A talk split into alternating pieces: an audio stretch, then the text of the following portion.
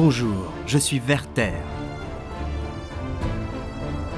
Et vous écoutez La Chandelle de Verre.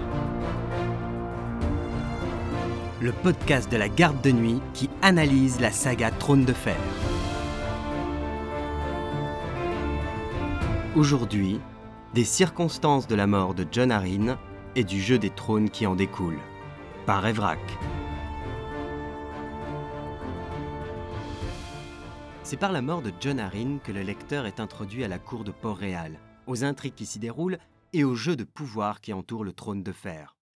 Le premier tome de la saga A Game of Thrones se concentre entre autres sur l'enquête que mène Eddard Stark, nouvelle main du roi, sur la mort de son ancien mentor qui, contrairement aux premières apparences, se révèle être un assassinat.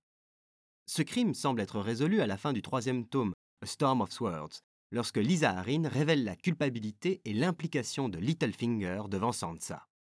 Mais est-ce réellement le fin mot de l'histoire?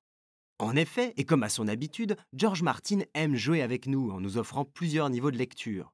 Le mystère que l'on suit par les yeux de Ned, la résolution quelques milliers de pages plus loin, et les complots et machinations qui se cachent derrière, qui ne seront peut-être jamais mis en lumière dans les livres, et sur lesquels le décryptage qui suit va se pencher. Des rouages à l'intérieur de rouages à l'intérieur de rouages. A Game of Thrones, Eddard 7. L'assassinat de Lord John Arryn est l'un des éléments les plus importants de la trame du premier roman de la saga. C'est l'élément perturbateur du récit, celui qui va propulser Eddard Stark au cœur des intrigues de la cour et lancer l'action. Cet événement est donc loin d'être insignifiant. Il reste pourtant entouré de mystères. Et si la révélation de la culpabilité de Lisa lors de la conclusion de A Storm of Swords clôt l'arc narratif des trois premiers tomes, le dernier chapitre de Storm of Swords répondant ainsi au premier chapitre de Game of Thrones, ce qui n'est pas anodin vis-à-vis de la structure du roman, toutes les zones d'ombre entourant ce meurtre sont loin d'être éclaircies à la première lecture, et il convient de bien analyser le texte afin de déterminer le rôle probable de chacun des protagonistes. Ce décryptage est conçu avec plusieurs niveaux de lecture. Pour la majorité des gens, il peut s'envisager comme un bon récapitulatif chronologique des événements et de leur enchaînement, permettant de mieux assembler le puzzle. Pour les autres, il constituera une base de réflexion sur les intrigues menées par Varys et par Littlefinger tout au long de ce premier tome, à la lumière des informations les plus récentes issues de Dance with Dragons, en particulier la problématique autour d'Aegon. Le but, à terme, étant de répondre à cette fatidique question. Qui a réellement tué John Arryn Mais également de décrypter le fonctionnement du fameux Jeu des trônes qui donne son titre, en version originale, à ce premier tome de la saga. Introduction sur la méthodologie, les faits concordants. L'une des particularités des analyses sur le trône de fer provient de la difficulté de s'accorder sur la véracité des faits rapportés. Le système de narration à la troisième personne non omnisciente, système de personnage point de vue, fait en sorte que les personnages peuvent mentir, se tromper, duper leur interlocuteur, et donc le lecteur, ou l'induire en erreur, voire se duper eux-mêmes. George Martin joue avec ces techniques narratives afin de mener le lecteur là où il veut qu'il aille. Il faut donc partir du principe que tout, ou presque, dans les assertions des personnages non point de vue, est sujet à caution si elles ne sont pas corroborées par des faits. Et une grande part de la pertinence de l'analyse réside dans sa capacité à tenter de démêler le vrai du faux. Prenons un exemple simple. Varys prétend que le poison utilisé pour tuer John Arryn est les larmes de lys. Il atteignait déjà la porte quand Ned le rappela. Varys L'eunuque se retourna. De quoi est mort John Arryn? Je me demandais quand vous remettriez ça sur le tapis. Parlez. D'un poison qu'on appelle les larmes de lys. Une denrée rare et coûteuse, aussi limpide et douce que de l'eau, et qui ne laisse aucune trace. J'avais prié Lord Arryn de faire goûter tous ses mets avant d'y toucher, et j'en ai prié ici même, dans cette pièce. Il n'a jamais voulu en entendre parler. Il fallait être moins qu'un homme, me répondit-il, pour envisager de tels procédés. A Game of Thrones, Eddard 7. Quel crédit apporter à cette affirmation, sachant que Varys fait lui-même partie de la liste des suspects, et que sa volonté d'aider Lord Eddard par pur altruisme est clairement sujette à caution? En l'état, pas énormément, il faut l'avouer. Heureusement, nous pouvons louer la précision et la rigueur de l'écriture de George Martin, qui sait mieux que quiconque distiller ce genre d'informations au fil de son récit? Ainsi, la confirmation des effets et symptômes causés par les larmes de lys nous est apportée par une source sans aucune relation avec la première, dans un chapitre d'Aria se déroulant à Bravos. C'est un poison plus cruel, ça, mais insipide et inodore, et par là même plus facile à cacher. Les larmes de lys, les gens l'appellent. Dilué dans l'eau ou le vin, il ronge les boyaux et le ventre, et il tue comme une maladie de ces parties-là. Sans. Aria renifla et ne sentit rien. A Feast for Crows. Quatre. Cela concorde avec les symptômes éprouvés par John Harin tels qu'ils sont rapportés par Robert, une troisième source indépendante. Robert secoua la tête. Jamais je n'ai vu un homme dépérir si vite. Oh, si tu l'avais vu, le jour du tournoi que j'ai donné pour la fête de mon fils, tu l'aurais jugé immortel. Et il s'éteignait deux semaines après, d'un mal qui lui incendiait les tripes, qui le perforait comme un fer rouge. A Game of Thrones. Eddard 1. On peut raisonnablement conclure que Varys a bien dit la vérité cette fois, et que les larmes de lys sont bien le poison utilisé par l'assassin. En revanche, l'assertion comme quoi Varys lui aurait suggéré de faire goûter tous ses plats avant d'y toucher reste, elle, invérifiable. Il faut donc l'envisager avec prudence et ne pas hésiter à la remettre en cause si elle s'accorde mal avec les autres faits ou motivations des personnages. Pas si difficile, n'est-ce pas? Alors, entrons dans le vif du sujet. Vrai suspect et faux coupable. D'emblée, les Lannister sont pointés du doigt comme les coupables parfaits. Pour le lecteur suivant alors le point de vue des Stark, c'est une hypothèse très largement envisageable et éminemment logique. Leur apparente culpabilité est appuyée par le fait qu'ils semblent bel et bien cacher quelque chose, comme le montre le dialogue entre Jaime et Cersei, surpris par Bran, ainsi que la lettre secrète envoyée par Lisa Arryn à sa sœur Kat. Sa femme est la sœur de Lady Arryn, je te signale. Et je trouve miraculeux que celle-ci ne se soit pas déplacée pour nous souhaiter la bienvenue par ses accusations. Un peu plus bas, Bran s'aperçut qu'un maigre ressaut, quelques pouces à peine, jouxtait la fenêtre. Il voulut descendre jusque-là, trop loin. Inutile d'insister. Arrête de te ronger. Talisa n'est qu'une grosse vache apeurée. Une grosse vache qui couchait avec John Harin. Si elle savait quelque chose, elle serait allée trouver Robert avant de filer.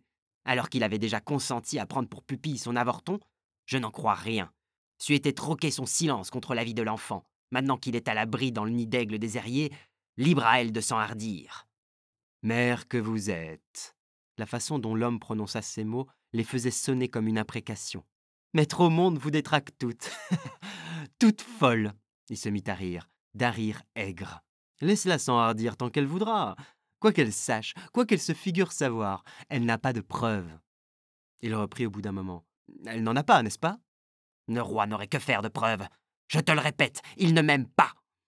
À qui la faute, sœur de mon cœur? Game of Thrones, Bran 2.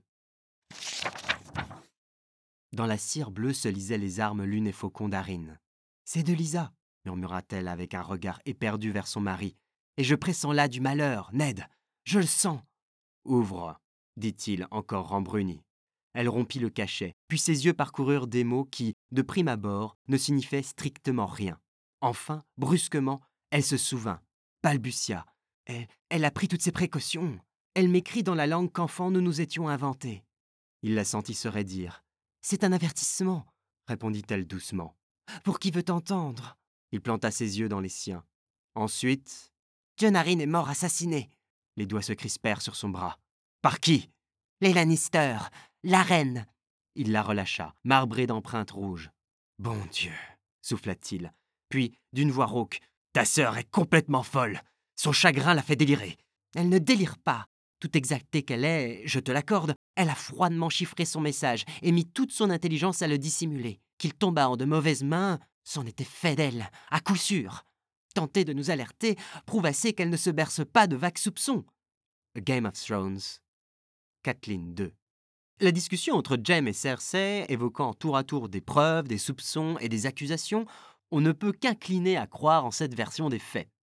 Ils ont le mobile, l'opportunité et semblaient avoir le plus à perdre dans l'histoire, John Arryn s'apprêtant à révéler leur inceste.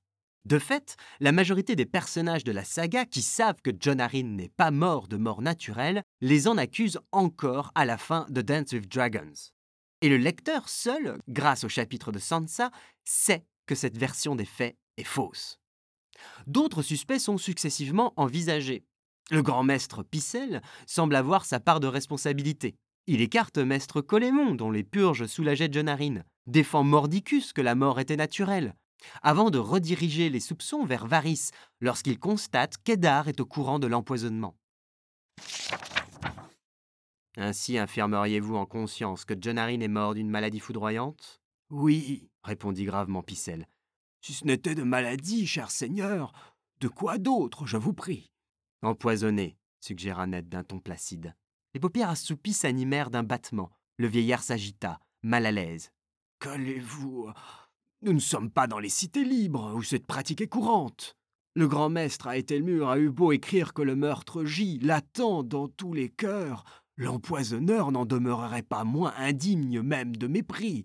Il s'abîma dans un long silence songeur. Sans être irrecevable, monseigneur, votre hypothèse me paraît dénuée de vraisemblance. Le dernier des maîtres connaît les poisons ordinaires, et Lord ne présentait aucun des symptômes habituels. Et, en tant que main, tout le monde le chérissait. Quel genre de monstre à figure humaine aurait pu perpétuer pareille ignominie? Je me suis laissé dire que le poison était l'arme des femmes. Picel caressa pensivement sa barbe. On le prétend. Des femmes, des coires et des eunuques. Il se racla longuement la gorge et finit par expectorer des glaires bien grasses, dont il honora la jonchée. Un chouka claironna, depuis la rouquerie, juste au-dessus d'eux, son croissement. Notre lord Varys est né dans les fers à Lys, saviez-vous? Défiez-vous des araignées, monseigneur. A Game of Thrones, Eddard V. Il tente également d'écarter Eddard du livre que lisait John Arryn le soir de sa mort. La généalogie de l'histoire des grandes maisons des sept couronnes, avec le portrait de maints puissants seigneurs, maintes nobles dames et de leurs enfants de maîtres maléons. Une chose, dit Ned. Je serais curieux d'examiner le volume que John vint vous emprunter la veille du jour où il tomba malade. Je crains qu'il ne vous intéresse guère. Il s'agissait de la pesante somme consacrée par le grand maître Maléon aux généalogies des grandes maisons. A Game of Thrones, Eddard V. Varys, lui, semble impliquer Ser Hugh Duval, l'ancien écuyer de Lord Arryn, fort opportunément tué par Gregor Clegane lors du tournoi de la main. Picel semble également impliquer l'écuyer lorsqu'il est interrogé par Tyrion. Qui administra le poison? Quelqu'un, je gage, des tendres et bon ami qui venait fréquemment s'asseoir à sa table. Oh, lequel? Oh, il y en avait tant Lord Arryn était la bonté, la confiance même. Il soupira. Il y avait un garçon. Tout ce qu'il était, il le devait à John Arryn. Et pourtant, quand la veuve s'enfuit aux Herriers, suivie de toute sa maisonnée, lui demeura à Port-Réal et y prospéra. Voir s'élever dans le monde les jeunes gens me réchauffe toujours le cœur. Le fouet sifflait à nouveau dans sa voix, et à chaque terme faisait mouche. Il devait faire galante mine au tournoi, le mignon, dans son armure toute neuve, et avec ses croissants de lune sur son manteau. Dommage qu'il soit mort si prématurément. Sa conversation vous eût édifié. Ned chancelait, comme empoisonné lui-même. L'écuyer, dit-il. C'est Hugh. Des rouages à l'intérieur de rouages, à l'intérieur de rouages. Il en avait la tête concassée. Pourquoi? Pourquoi maintenant? John Arryn était la main depuis quatorze ans. Que faisait-il donc pour qu'il faille l'assassiner?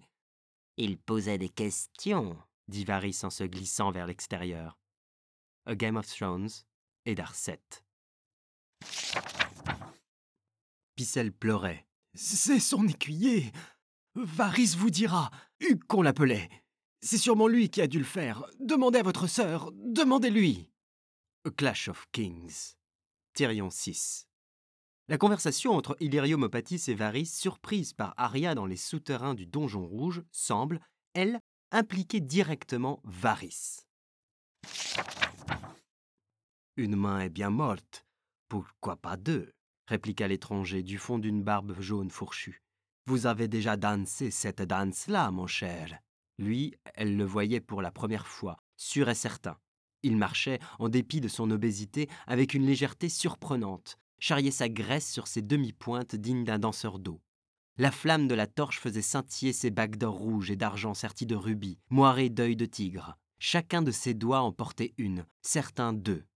Naguère n'est pas maintenant, et cette main-ci n'est pas la précédente, répliqua le balafré comme il prenait pied dans la pièce. A Game of Thrones, Aria 3. S'il est un moment où l'on peut envisager la sincérité des propos de Varys et Illyrio, c'est bel et bien dans cette scène où il se croit seul sous le donjon rouge. Et Illyrio semble alors insinuer que Varys a quelque chose à voir avec la mort de la première main, John Arryn, et que la mort d'Eddard Stark pourrait être une solution à leur problème, ce que Varys ne dément pas. C'est finalement lors du dénouement de Storm of Swords que nous découvrons le coupable factuel, Lisa Arryn, manipulée par Littlefinger. Je sais, mon amour. Il fit un pas de plus. Et je suis là. Tu n'as besoin que de prendre ma main. Vois. Il la lui tendit. Tu n'as aucune raison de verser toutes ces larmes. Larmes, larmes, larmes sanglota-t-elle hystériquement. Pas besoin de larmes. Mais ce n'est pas ce que tu disais à Port-Réal. Tu me disais de mettre des larmes dans le vin de John, et je l'ai fait. Pour Robert et pour nous. Et j'ai écrit à Kathleen pour accuser les Lannister d'avoir assassiné mon seigneur époux, exactement comme tu disais. C'était tellement malin. Tu as toujours été tellement malin.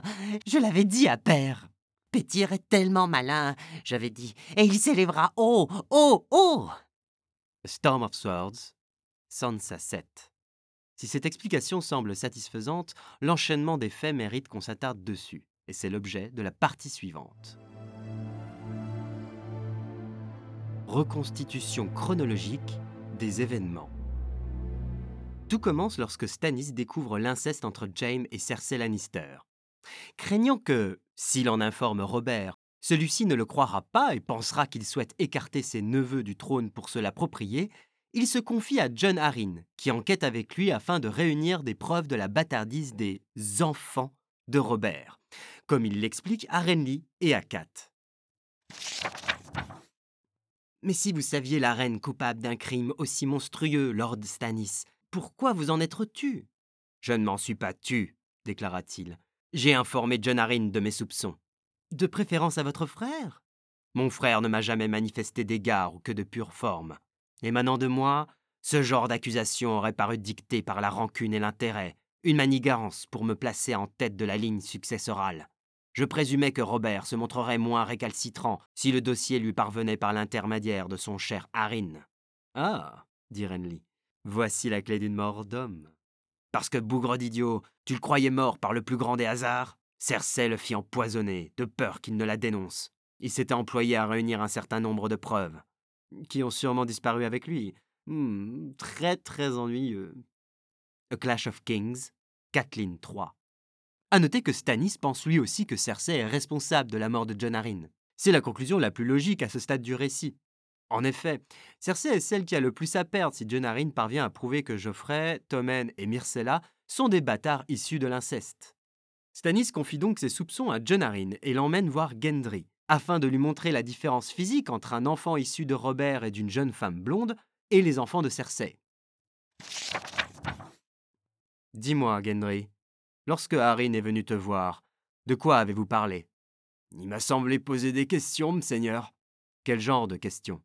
Le garçon haussa les épaules. Ben. Euh, comment j'allais? Est-ce que j'étais bien traité? Si j'aimais mon travail? Et des tas de trucs sur ma mère. Qui elle était, à quoi elle ressemblait, et tout et tout. Que lui as-tu répondu? Il rejeta sur son front la mèche noire qui venait de le lui barrer. Elle est morte quand j'étais petit. Elle avait des cheveux jaunes et Quelquefois, elle chantait pour moi, je me souviens. Elle travaillait comme serveuse dans une brasserie. Et Lord Stannis, il t'a interrogé aussi? Le chauve? Non, pas lui. Il n'a pas dit un mot. Juste, il me regardait d'un air furieux, comme si j'y avais violé sa fille. A Game of Thrones, et 6. En lui montrant Gendry, Stannis parvient à convaincre John Arryn de la véracité de ses dires.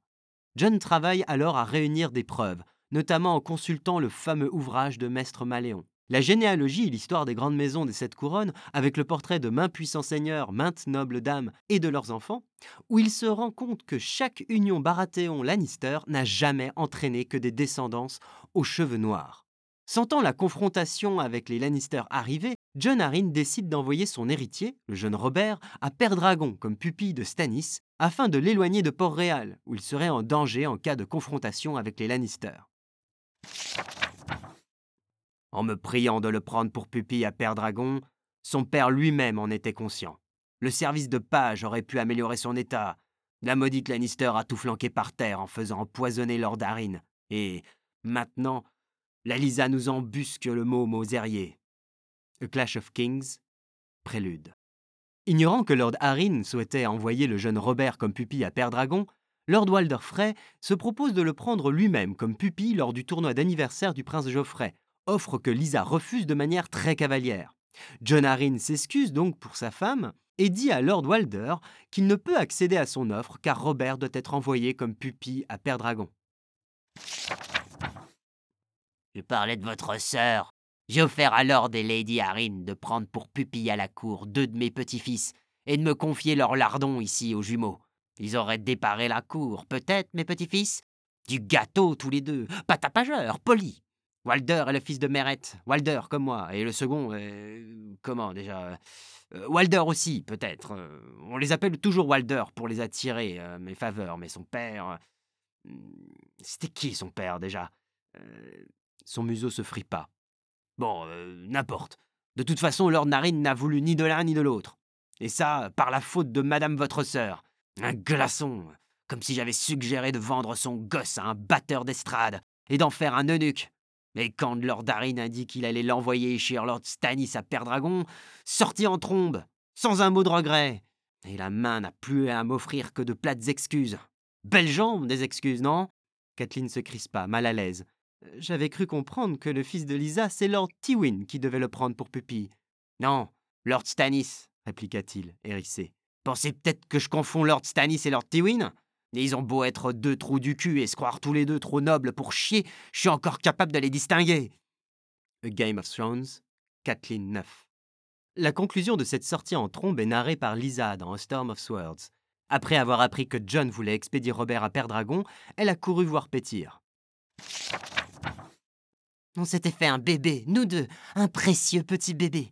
Elle mit les mains bien à plat sur son ventre, comme si l'enfant s'y trouvait toujours. Quand on m'a vu privé, je me suis juré que je ne laisserais plus jamais se reproduire ça. John voulait à toute force expédier mon mignon Robert à Père Dragon. Et ce poivreau de roi l'aurait volontiers donné à Cersei Lannister. Lui, je ne lui ai pas permis. Storm of Swords. Sansa 7. Mais ce n'est pas ce que tu disais à Port-Réal. Tu me disais de mettre des larmes dans le vin de John, et je l'ai fait. Pour Robert et pour nous. Et j'ai écrit à Kathleen pour accuser les Lannister d'avoir assassiné mon seigneur époux, exactement comme tu disais. C'était tellement malin. Tu as toujours été tellement malin. Je l'avais dit à père.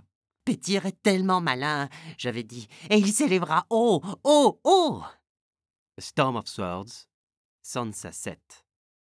Accuser les Lannister est donc également une idée de Pétir, cela concorde parfaitement avec sa manière d'envisager le jeu des trônes, ou du moins ce qu'il en explique à Sansa, à savoir n'avoir aucun mobile apparent, ce n'est pas à Littlefinger que la mort de Arryn semble profiter le plus, et ne jamais agir directement pour embrouiller ses adversaires.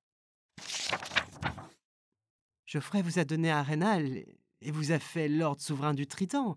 Pourquoi Pourquoi diable est-ce que j'aurais voulu sa mort? Il haussa les épaules. Je n'avais aucun mobile. Au surplus, je me trouve à milieu d'ici, dans le Val. Arrangez-vous toujours pour embrouiller vos adversaires. S'ils ne savent jamais avec certitude qui vous êtes ou ce que vous voulez, ils sont incapables de concevoir ce que vous risquez de faire le coup d'après.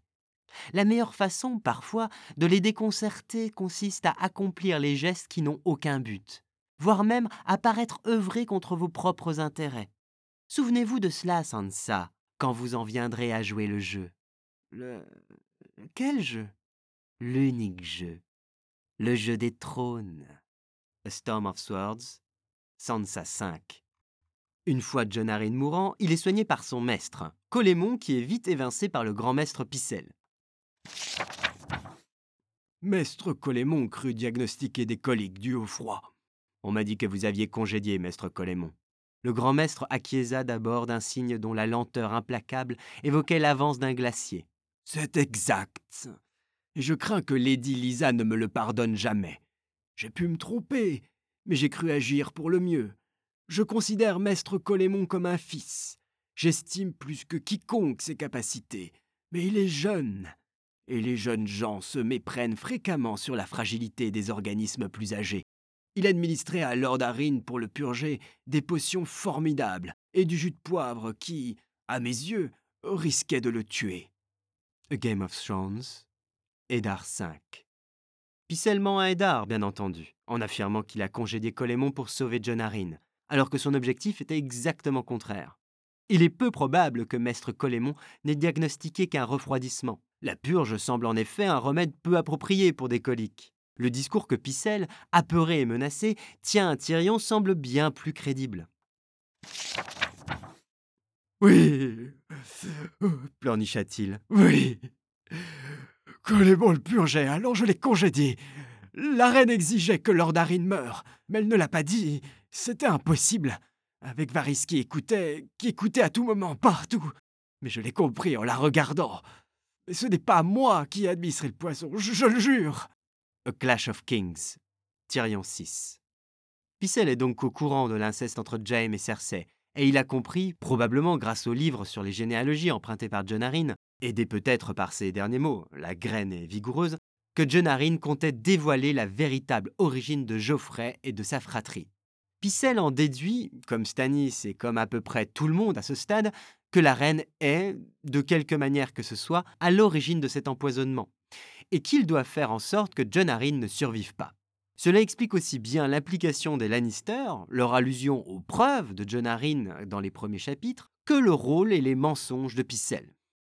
Non soigné par Picel, John Arryn finit par s'éteindre peu de temps avant le début du roman. Voilà la chronologie reconstituée mettant en lumière les rôles et divers personnages impliqués et qui semble tout à fait crédible. Et pourtant, cet enchaînement des événements ne tient pas la route une seconde et ne résiste pas à une deuxième analyse.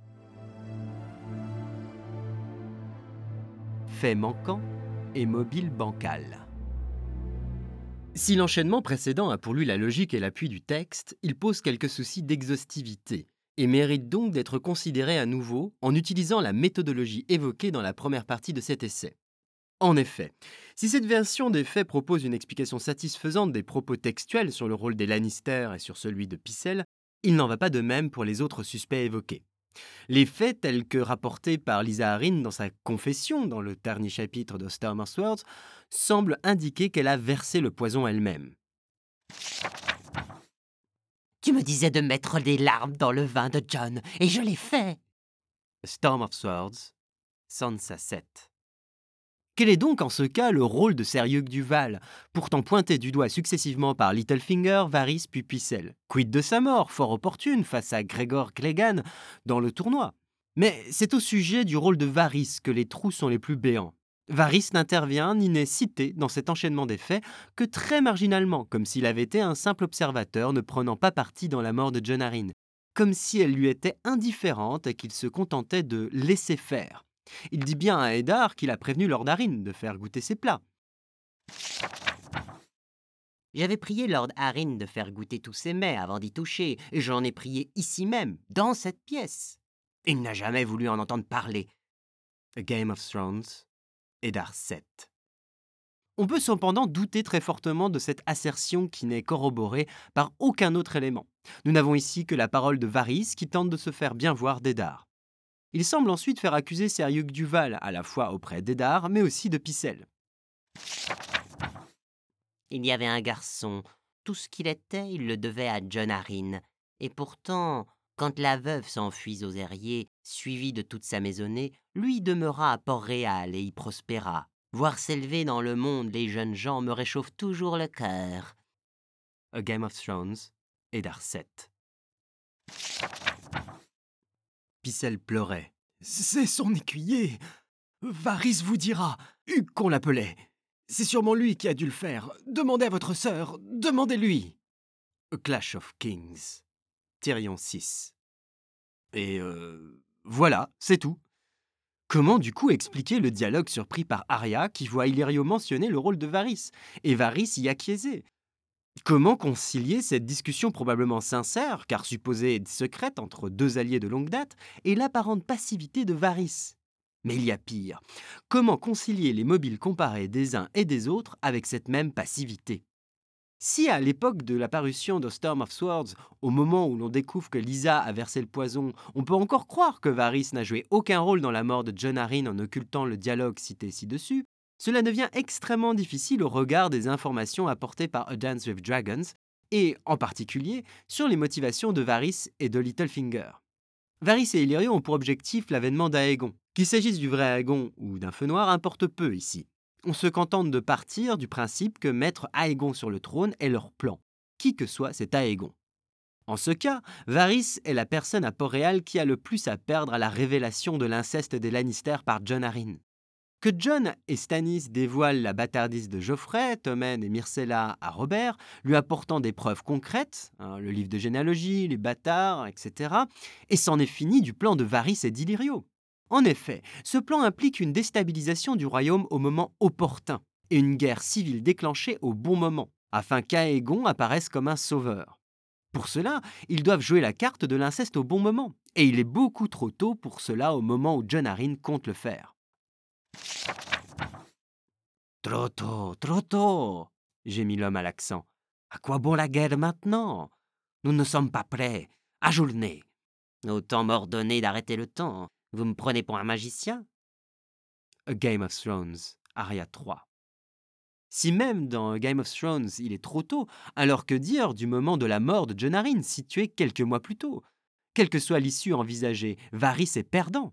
Si Robert exécute Cersei et les enfants, le royaume est à nouveau stable, avec pour héritier Stannis, un homme peu manipulable, dans la force de l'âge et peu enclin à laisser Varys à son poste, et même si l'Ouest se soulève brièvement, le temps qu'Aegon soit prêt, le royaume risque d'être à nouveau pacifié. Pire, une fois Cersei répudiée, Robert aurait probablement épousé Margaery Tyrell du fait des intrigues de Renly, renforçant l'unité du royaume autour d'une solide alliance Baratheon-Tyrell, ce dont Varys est pleinement conscient. Et pour peu qu'un enfant légitime soit conçu, euh, ce qui tarde rarement avec un coureur comme Robert. Dans les lettres qu'il adressa au jardin, le chevalier des fleurs presse instamment Tyrell d'envoyer sa fille à sa cour. À 14 ans, la donzelle est douce, belle, vierge, traitable, et Lord Renly comme Sir Loras entendent que Robert la baise, l'épouse et en fasse la nouvelle reine.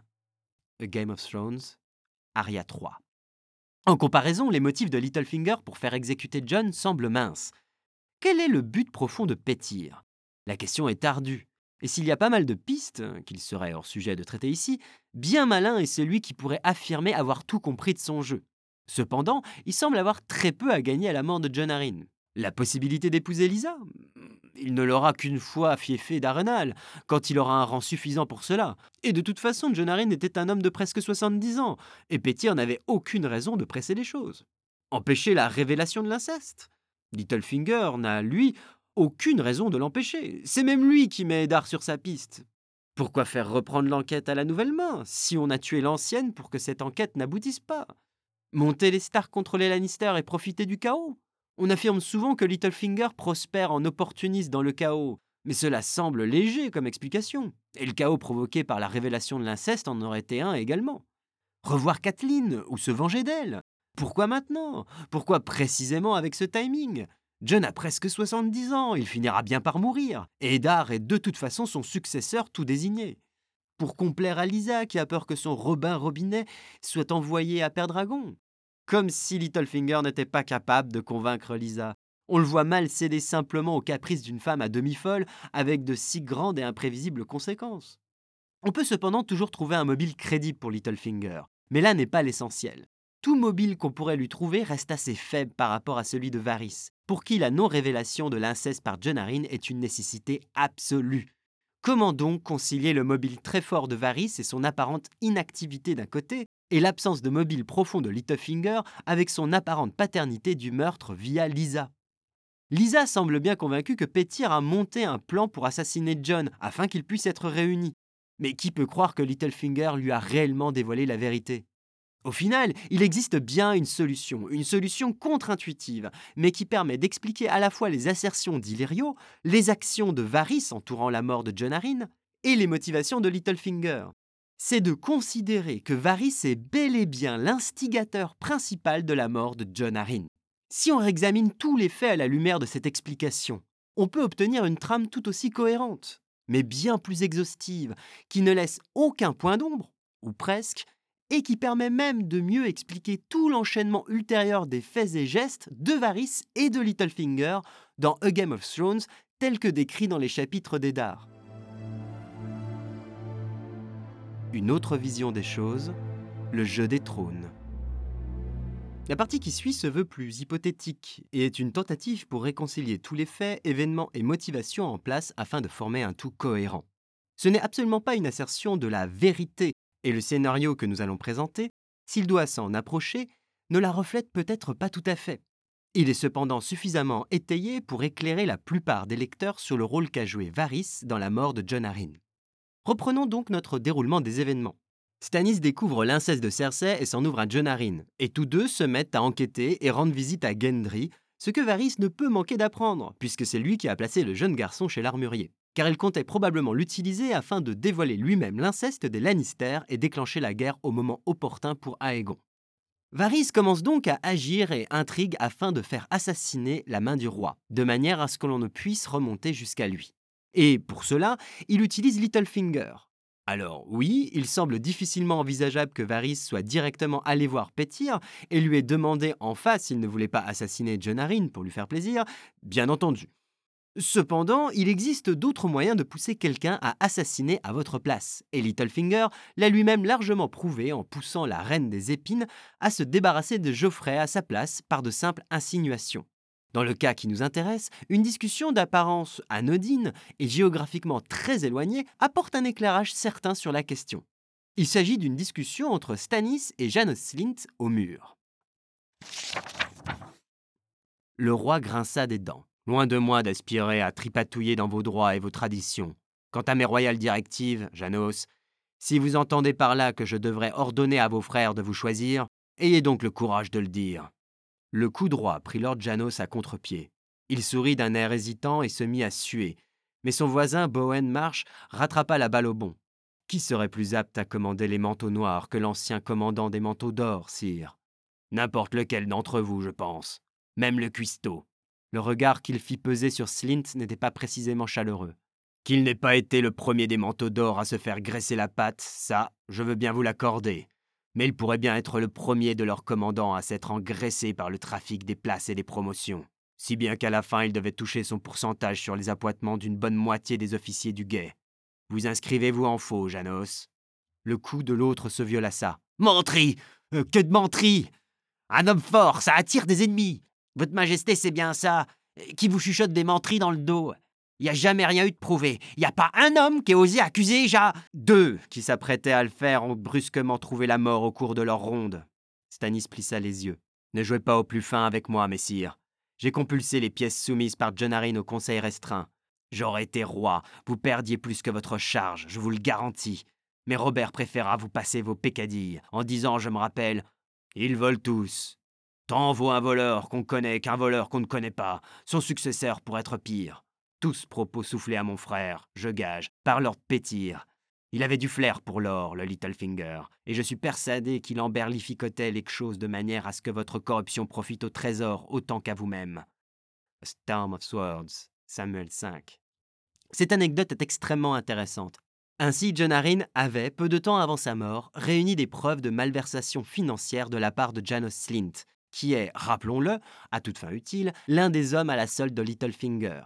Stannis suspecte d'ailleurs Littlefinger d'avoir quelque chose à voir dans cette histoire, bien qu'il n'ait pas en main tous les éléments pour comprendre. Mais revenons quelque temps avant cette présentation des preuves des malversations au Conseil. Qui donc a pu fournir ces éléments à John Arryn Des hommes du guet? Ceux qui ont essayé se sont visiblement fait tuer. Quel informateur du royaume, qui sait toujours tout sur tout grâce à ses oisillons, aurait-il bien pu mettre John Arryn sur la piste de Janos Slint Varys fournit à la main du roi des preuves des malversations impliquant Janos Slint, qui échappe aux sanctions grâce à l'intervention de Pétir auprès de Robert. Puis il va voir Pétir et lui apprend que John Arryn est en train d'enquêter sur ses malversations et est en passe de remonter jusqu'à lui et de le faire tomber. L'intervention de Pétir pour sauver la tête de Janos étant parue très suspecte aux yeux de Stannis, qui enquête justement en ce moment même avec John Arryn. Il semble dès lors assez aisé de faire croire à Pétir qu'il est l'objet de cette enquête. Varys y ajoute peut-être même un peu de son discours convenu, le même blabla qu'il sert à Eddard, Tyrion et Kevan, sur le bien du royaume, et qu'il préfère que Pétir reste en poste, malgré sa corruption, car l'argent qu'il apporte participe à la stabilité du royaume et autres blabla dont il abreuve ses interlocuteurs crédules. Varys escompte donc que Pétir fera assassiner John Arryn à sa place. Pétir est bien placé pour ça. Il vient du Val, est proche de John, et Varys ne doit pas ignorer que Pétir est l'amant de Lisa. Bref, pour Varys, il est l'homme le mieux placé pour agir sans se faire repérer.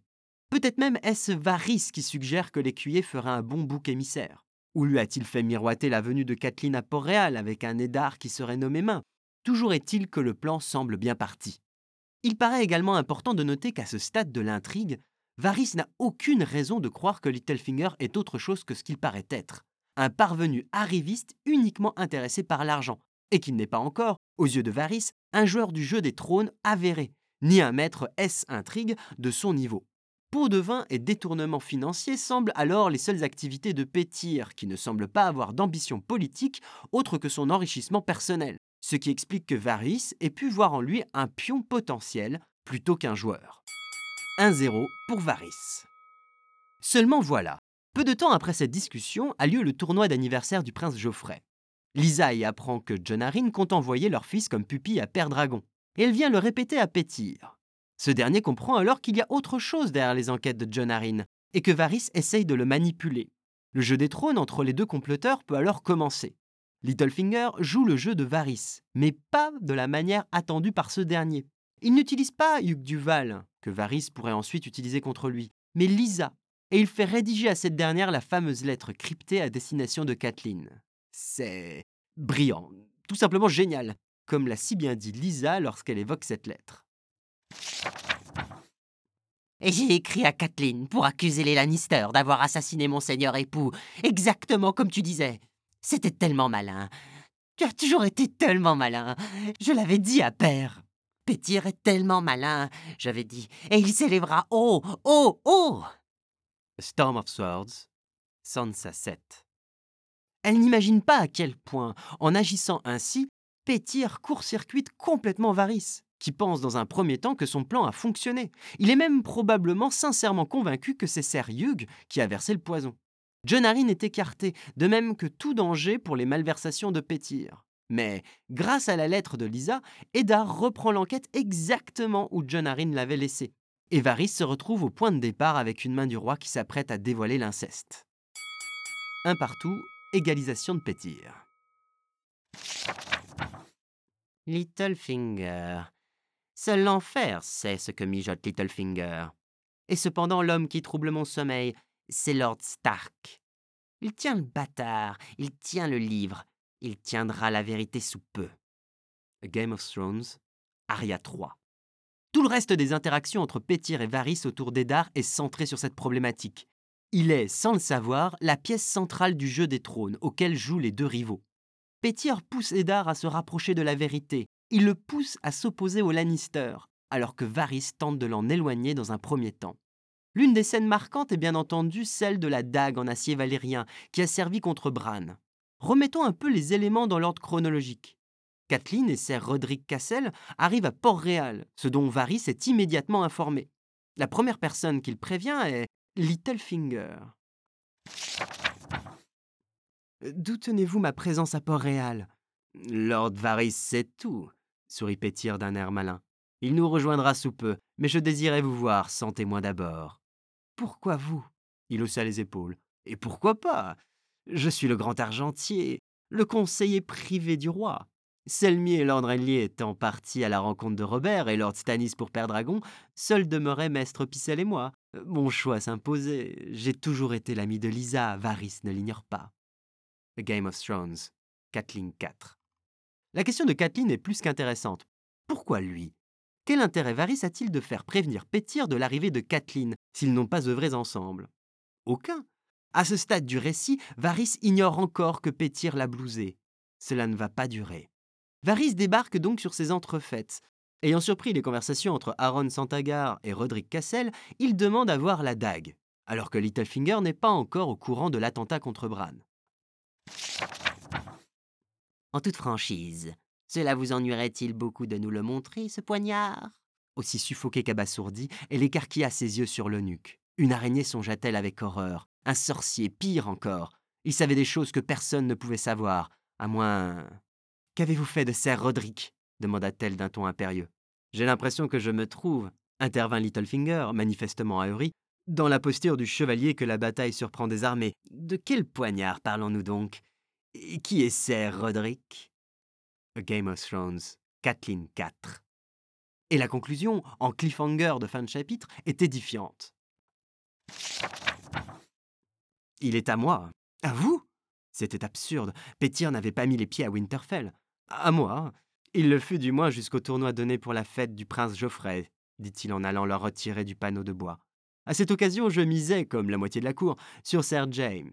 Son sourire penaud ressuscitait presque l'adolescent de jadis. Oh, Lord Tyrell le démonta, et pas mal de monde y laissa des plumes. Sir James perdit cent dragons d'or, la reine un pendentif d'émeraude, et moi ceci. Sa grâce récupéra le joyau, mais le gagnant garda le reste. Qui? Questionna Kathleen, la bouche sèche d'appréhension et les doigts cuisants d'une douleur renouvelée. Le lutin, lâcha-t-il, tandis que Lord Varys ne la quittait pas des yeux. Tyrion Lannister. A Game of Thrones, Kathleen 4. Pourquoi cette remarque de la part de George Martin? La scène est forte. Littlefinger accuse Tyrion de la tentative d'assassinat de Bran devant Kathleen. Pourquoi insister sur l'attitude de Varys à ce moment-là, alors qu'il n'est que spectateur passif de la scène? La réponse est évidente dans le cadre de cet enchaînement des faits.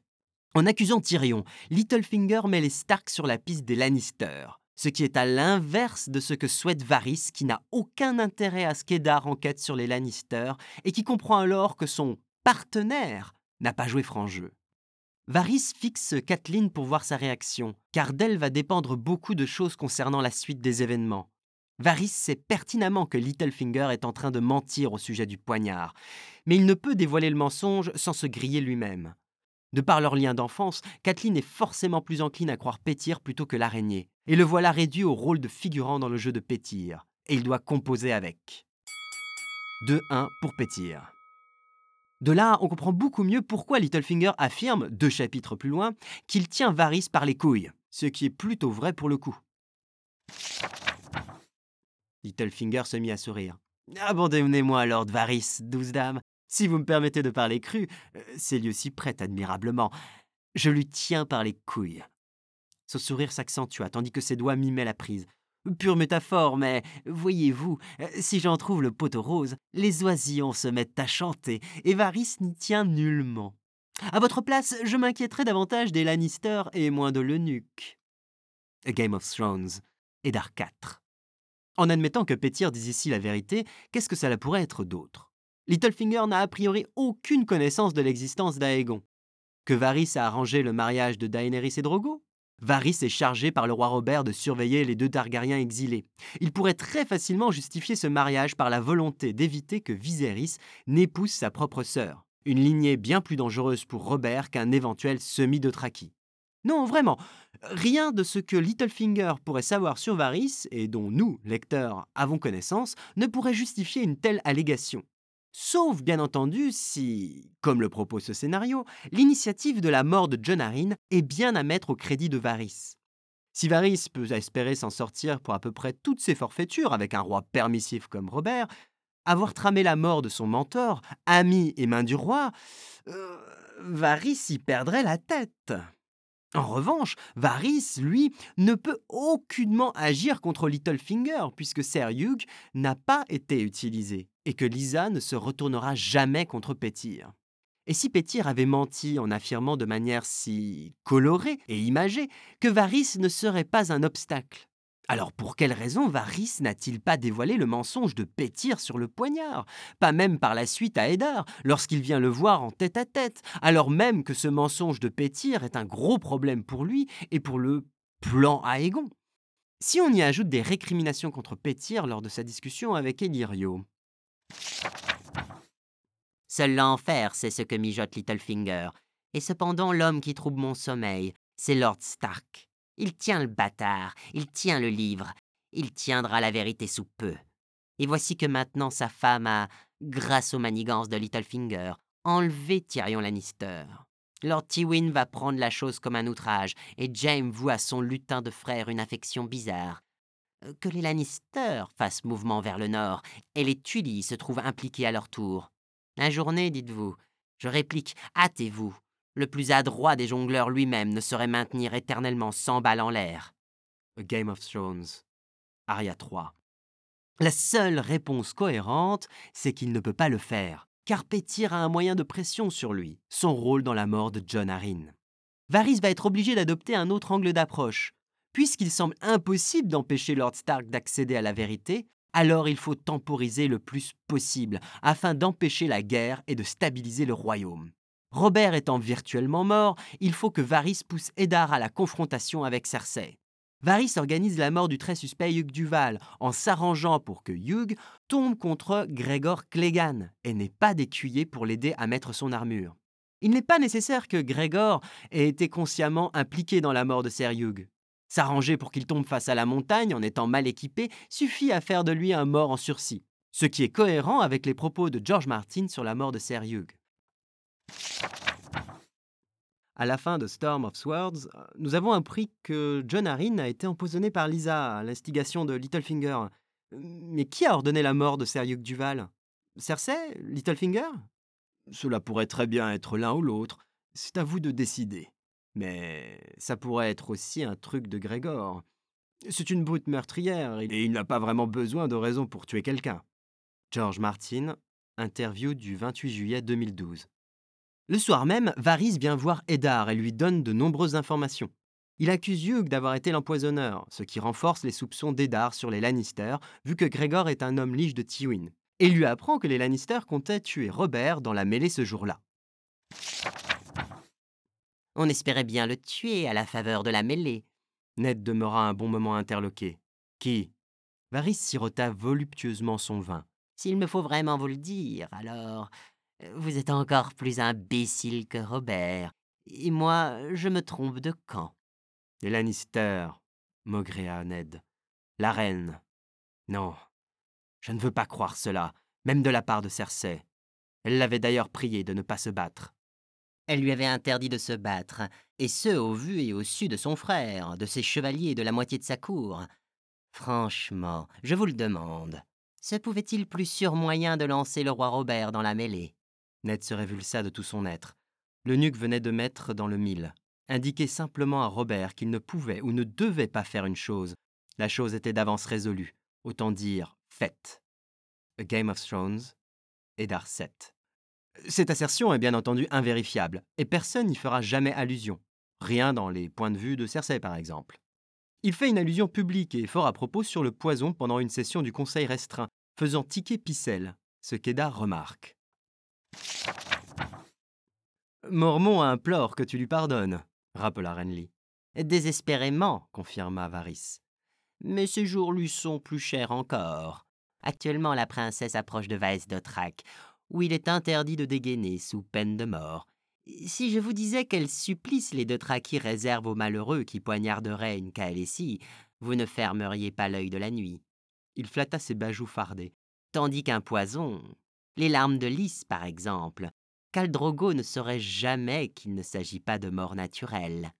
Les paupières somnolentes de Picelle papillotèrent brusquement, et loucha vers l'eunuque d'un air soupçonneux. A Game of Thrones, Eddard 8. Varys sait que Picelle sait que c'est ce poison qui a été utilisé, puisqu'il a empêché Maître Colémon de le purger. Et c'est peut-être même dans la réserve de Picelle que Varys a pris le poison. Nous savons grâce au procès de Tyrion que Picelle en possédait dans ses appartements. Voilà du peste-loup, ça c'est du venin de basilic. Et celui-ci, ah, les larmes de lys. Oui, oui, je les reconnais tous. Le lutin Tyrion Lannister les a volés dans mes appartements quand il m'avait arbitrairement fait emprisonner. A Storm of Swords, Tyrion 10.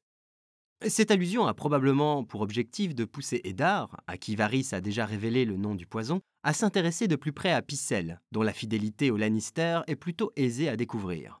À la mort du roi, Varys en rajoute une couche en impliquant très fortement Lancel devant Eddard. Au fait, Sir Baristan, susurra Varys. Impressionnant de calme, ce fameux vin. Qui le lui servait? Le nuque s'était approché si doucement que sa voix fit tressaillir Ned. Vêtu d'une robe de velours noir dont les pans balayaient le sol, il était tout poudré de frais. Le roi buvait à même sa propre gourde, affirma Sir Baristan.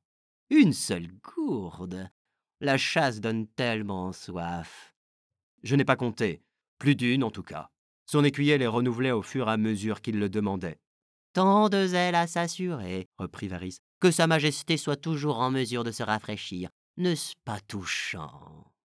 La bouche brusquement amère, Ned se souvint des deux blondinets houspillés, le jour de la mêlée, pour la cuirasse trop étroite, et de Robert comptant la scène le soir même, en se tenant les côtes. Lequel des écuyers L'aîné, dit Baristan. Lancel. Oh, je vois, je vois, reprit Varys doucereux. Un garçon robuste. Fils de Sir Kevan Lannister, neveu de Lord Tywin et cousin de la reine.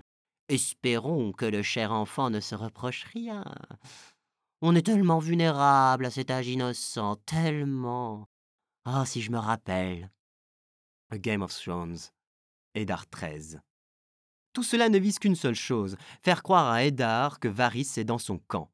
Puisqu'il ne peut pas l'empêcher de découvrir et de révéler la vérité, et qu'il serait contre-productif de le faire tuer, il faut que Varys gagne sa confiance, afin de pouvoir, le moment venu, lui faire croire qu'il joue dans le même camp et le manipuler. Et cela fonctionne à merveille. Euh, petite parenthèse au passage, Varys a pu tenter de saper la confiance qu'a Eddard en Littlefinger. Comment Jaime a-t-il pu découvrir le bordel que visitaient Pétir et Eddard? Si Varys lui a indiqué où les trouver, cela peut être interprété comme une tentative de Varys pour discréditer Littlefinger auprès d'Eddard. Ce qui fonctionne également puisque la fuite de Littlefinger, qui semblait réellement effrayé face à Jaime, lui fait perdre son crédit aux yeux d'Eddard. Littlefinger avait eu beau le seconder dans son enquête et cacher Kathleen, sa promptitude à sauver sa précieuse peau lors du guet-apens, Ned ne la digérait pas. A Game of Thrones, Eddard 12. Mais cela reste ténu et bien plus hypothétique que le reste, nous vous l'accordons. Une fois Robert mort et Eddard emprisonné, Varys peut donc l'approcher et le manipuler à sa guise. Il lui ment quand il lui dit que sa confrontation avec Cersei a précipité la mort du roi, ce qui est faux. Le plan d'assassinat de Robert lors de la chasse au sanglier était antérieur à la confrontation d'Eddard avec Cersei, de manière à le culpabiliser pour la mort de son ami. Ce n'est pas le vin qui a tué le roi, c'est votre compassion. Again of Thrones. Eddard 15. Il le convainc ensuite de ne pas révéler l'inceste de Cersei et d'inciter son fils Rob, qui rassemble son ost, à réintégrer la paix du roi, faute de quoi Sansa en paiera le prix. Varys se présente, comme de coutume, comme un défenseur de la paix et du royaume. Vos propres buts, quels sont-ils, Lord Varys? La paix, répliqua celui-ci sans hésiter. Si se trouvait à Port-Réal une âme qui désespérait sincèrement de préserver les jours de Robert Baratheon, je fus de cette âme-là. Game of Thrones, Eddard XV. Et c'est vrai, incomplet, mais vrai. Tant que Robert était en vie, Varys avait la possibilité de déclencher la guerre civile à son bon vouloir, au moment adéquat. À cause de Littlefinger, la guerre est sur le point d'éclater beaucoup trop tôt. Mais tout n'est pas perdu. Même emprisonné, Eddard peut servir les projets de Varys. En lui promettant le noir, avec en outre, pour faire bonne mesure, l'évocation larmoyante de la possibilité de finir ses jours auprès de Jon Snow, et la vie de Sansa s'il ne dévoile pas l'inceste, et que Rob réintègre la paix du roi, alors Varys maintient un semblant de paix. Avec Geoffrey à la tête du royaume à la place de Robert, mais la paix tout de même. Eddard accepte tout, de prendre le noir, de confesser sa trahison, et donc de taire l'inceste. Je voudrais vous voir servir le royaume. Dites à la reine que vous confesserez vos noirs forfaits. Dites-lui que vous ordonnerez à votre fils de déposer les armes et proclamerez la légitimité de Geoffrey. Offrez de dénoncer Stannis et Renly comme usurpateur et comme félon. Notre lionne aux yeux verts, vous cet homme d'honneur. Si vous lui concédez la paix qu'il lui faut et le loisir de régler son compte à Stanis, si vous lui jurez d'emporter son secret dans la tombe, elle vous accordera, m'est avis, de prendre le noir et d'aller paisiblement finir vos jours sur le mur, auprès de votre frère et de l'espèce de fils que vous y avez. Si je m'abaissais jusque-là, c'est que ma parole sonnerait aussi creux qu'une armure vide. La vie ne m'est pas précieuse à ce point. Tant pis. L'eunuque se leva. Et celle de votre fille, messire À quel prix l'estimez-vous? Un frisson glacé lui perça le cœur. Ma fille. Vous ne me faisiez pas l'injure de croire que j'avais oublié votre charmante enfant, n'est-ce pas? Eh bien, soyez tranquille. La reine s'en souvient aussi. Pas ça s'étrangla Ned. Au nom des dieux, Varys Disposez de moi comme vous l'entendrez, mais laissez ma fille en dehors de vos manigances. Sansa n'est qu'une fillette. A Game of Thrones, Eddard 15. Nous avons d'ailleurs la confirmation plus tard que c'est bien Varys qui a incité Cersei à faire de Ned cette offre de prendre le noir. Forcément, commenta Tyrion, d'un ton qu'il rafraîchit imperceptiblement pour la première fois. Varys s'était employé à convaincre ma sœur de pardonner, sous réserve que Stark prendrait le noir. A Clash of Kings, Tyrion 2. Varys se fend même, lors de cette discussion, d'une remarque acerbe et emportée, lui d'ordinaire si calme, concernant Littlefinger, lorsqu'Eddard suggère qu'ils sont de mèche. Est-ce là votre conception personnelle des choses? haleta-t-il. Où êtes-vous de mèche avec Littlefinger? La question parut impéable à l'eunuque. Plutôt épouser le bouc noir de corps En fait, d'intrigue tortueuse, Littlefinger vient bon second dans les sept couronnes. A Game of Thrones, Eddard 15. Varys vient en effet de redresser la situation. Certes, pas aussi idéal qu'elle eût pu l'être, mais il a réussi à temporiser. De partout, égalisation de Varys. Seulement voilà, Geoffrey décide sur un coup de tête, en apparence, de faire quand même trancher la tête de Lord Eddard, malgré les protestations de sa mère, du grand septon et de Varys, bien entendu. Sa tête, Cériline La foule poussa un rugissement, et sa houle battit si rudement le piédestal de Baelor qu'Aria sentit la statue tituber pendant que le grand septon se pendait au basque du roi, que Varys se précipitait en se tordant les bras, que la reine elle-même tentait apparemment de raisonner son fils, mais Geoffrey leur opposait à tous le même branlement de tête négatif. A Game of Thrones, Aria 5. Les couronnes produisent des effets bizarres sur les têtes qu'elles coiffent, acquiesça-t-il. Cette histoire d'Eddard Stark. Euh, l'œuvre de Geoffrey La reine grimaça. Il avait pour consigne de faire grâce à Stark en lui permettant de prendre le noir. Cette solution nous débarrassait de ce gêneur qui nous permettait de faire la paix avec son fils. Mais Joff a pris de son propre chef l'initiative d'offrir à la populace un spectacle plus excitant. Que pouvais-je faire? Il s'est prononcé pour la mort devant la moitié de la ville. Et Janos Slint et Serilyn y ont mis tant d'allégresse que la chose était faite avant que j'aie pu prononcer un mot. Elle serra le poing. Le grand septon crie partout que nous avons profané le septière de Baelor en y versant le sang et que nous l'avions trompé sur nos intentions. L'argument ne manque pas de poids, confessa Tyrion. Ainsi, ce Lord Slint, il était de la fête, n'est-ce pas? A Clash of Kings, Tyrion 1. Céréline est certes particulièrement motivée du fait qu'Eddard l'a privé de sa fonction en envoyant Lord Beric à sa place exercer la justice du roi à l'encontre de Sir Gregor Clegane. Et Céréline L'eunuque flatta l'une de ses bajoux poudrées. Il incarne, après tout, la justice du roi. Confier à d'autres la tâche que lui confèrent ses fonctions. D'aucuns ne vont pas l'interpréter comme un outrage délibéré. Tout sauf délibéré. Il se défiait à la vérité du chevalier muet, mais peut-être uniquement par aversion viscérale à l'endroit des bourreaux. Dois-je au surplus vous le rappeler? Les Payne sont bannerets des Lannister. J'ai cru préférable de désigner des hommes qui ne liaient à Lord Tywin aucun serment de féauté. Très prudent à vous, j'en conviens, susurra Varys. Il se trouve néanmoins que j'ai, par le plus grand des hasards, aperçu Céréline tout au fond de la salle, et, à la manière dont nous dévisageaient les prunelles pâles que vous savez, je me crois fondé à déduire qu'il ne jubilait guère. Encore que, euh, pour être sûr de rien avec cet éternel silencieux, n'est-ce pas? J'espère de tout mon cœur qu'il saura lui aussi surmonter son dépit mais il aime si passionnément sa besogne. A Game of Thrones, Eddard 11. Mais au-delà de ça, il peut être nécessaire de rappeler que, du fait du mutisme et de l'illettrisme de Sir Eileen, la gestion de l'administration carcérale et des exécutions est sous la coupe de Littlefinger, notamment via le geôlier-chef qui s'occupe de l'intégralité de la gestion des geôles, qui est un homme de pétire et qui lui rédige des rapports. Or, Eileen était singulièrement inapte à tenir ce dernier emploi. Comme il ne savait ni lire ni écrire et ne pouvait pas parler, il avait abandonné la gestion des cachots à ses subalternes, quels qu'ils fussent et tels qu'ils étaient. En l'occurrence, le royaume n'avait plus de lord confesseur depuis Daréon II. Quant au dernier geôlier chef en date, un marchand de tissus, il avait acheté son office à Littlefinger. A for Crows, James III. Hmm, ces rapports, qui est-ce qui les a eus sous les yeux? Certains étaient adressés au grand argentier, d'autres aux membres des chuchoteurs, tous au geôlier chef et à la justice du roi. Tel a toujours été l'usage dans les cachots. A Feast for Crows, James III. De là à imaginer qu'Ilin Payne ait été informé en amont de l'exécution par ce fameux geôlier chef, qui décédera d'ailleurs opportunément dans Clash of Kings, de manière à s'assurer que l'exécution soit la plus rapide possible, et ne pas laisser le temps à Cersei ou à Varys d'interagir pour l'empêcher malgré la sentence du roi, euh, pourquoi pas? Quant à l'enthousiasme tout aussi débordant de Janos dans cette exécution et que Tyrion reprend au vol, qu'en dit le principal intéressé? Prenez l'ordre Eddard, messire.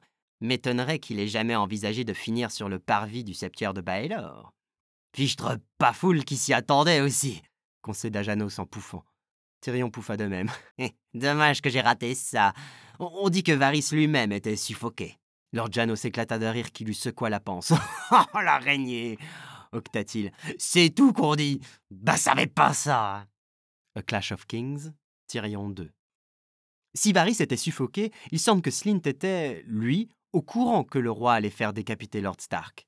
Janos Slint étant depuis toujours l'homme de main de Littlefinger, il n'y a pas loin à aller pour en déduire que l'idée d'offrir un spectacle à la populace, en faisant décapiter Eddard, a été soufflée à Geoffrey par Pétir, avec Janos et Eileen en première ligne de manière à s'assurer que l'exécution ait bien lieu. Ce ne serait en tout cas pas la première fois que Pétir souffle une idée tordue à l'oreille de Geoffrey pour servir ses propres intérêts, comme le montre l'affaire des nains jouteurs dans A Storm of Swords.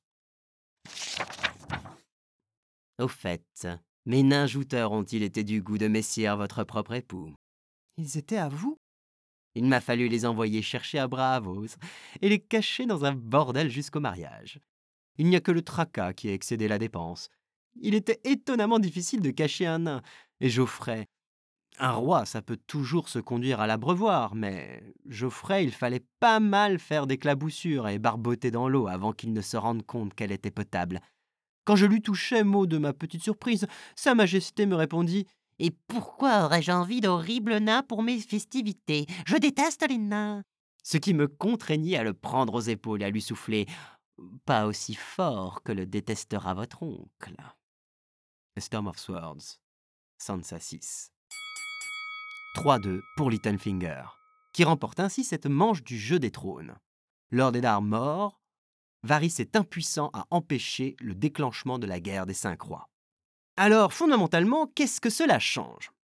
Pas grand-chose. Que Varys fut probablement l'instigateur originel de la mort de Jon Arryn n'amoindrit en rien la culpabilité de Littlefinger, ni, dans une moindre mesure, celle des autres protagonistes qui ont tous leur part de responsabilité. Le propos de cet essai était plus de s'intéresser de plus près à la structure de ce premier tome intitulé A Game of Thrones et de distiller l'essence de ce fameux jeu de trône. Un jeu subtil qui a lieu en arrière-plan du récit du fait de la narration par point de vue, qui permet difficilement d'avoir une vue d'ensemble des intrigues et des motivations de chacun. Avec un narrateur omniscient, la marge de manœuvre de George Martin aurait été bien plus faible soit dévoiler l'intégralité des intrigues du lecteur, de la logique de l'omniscience, soit les cacher artificiellement et rendre toute révélation ultérieure particulièrement maladroite. Ici, les techniques narratives mises en place, comme le choix des narrateurs, servent à merveille le jeu de l'intrigue en permettant à l'auteur de révéler ce qu'il souhaite au compte-goutte, et de laisser une grosse part d'appréciation et d'investigation au lecteur plutôt que de lui prémâcher l'œuvre. Et le jeu des trônes entourant les morts successives de John Arryn et d'Eddard Stark n'est qu'un exemple parmi d'autres des nombreux niveaux de lecture parsemant les romans et rendant les multiples relectures d'une incroyable richesse. qui avait, par exemple, ne serait-ce que découvert l'homosexualité de Renly lors de sa première lecture, alors qu'elle n'est jamais clairement énoncée dans les romans? Alors lisez, relisez, lisez entre les lignes et relisez entre les lignes, car quand un auteur ne prend pas les destinataires de son œuvre pour des idiots, les relectures sont bien souvent plus enrichissantes et plus épanouissantes que la première. Le jeu des trônes n'est pas qu'un jeu politique entre les différents personnages de la saga, c'est également un jeu d'intrigue entre l'auteur et le lecteur. Et il est loin d'avoir livré tous ses secrets.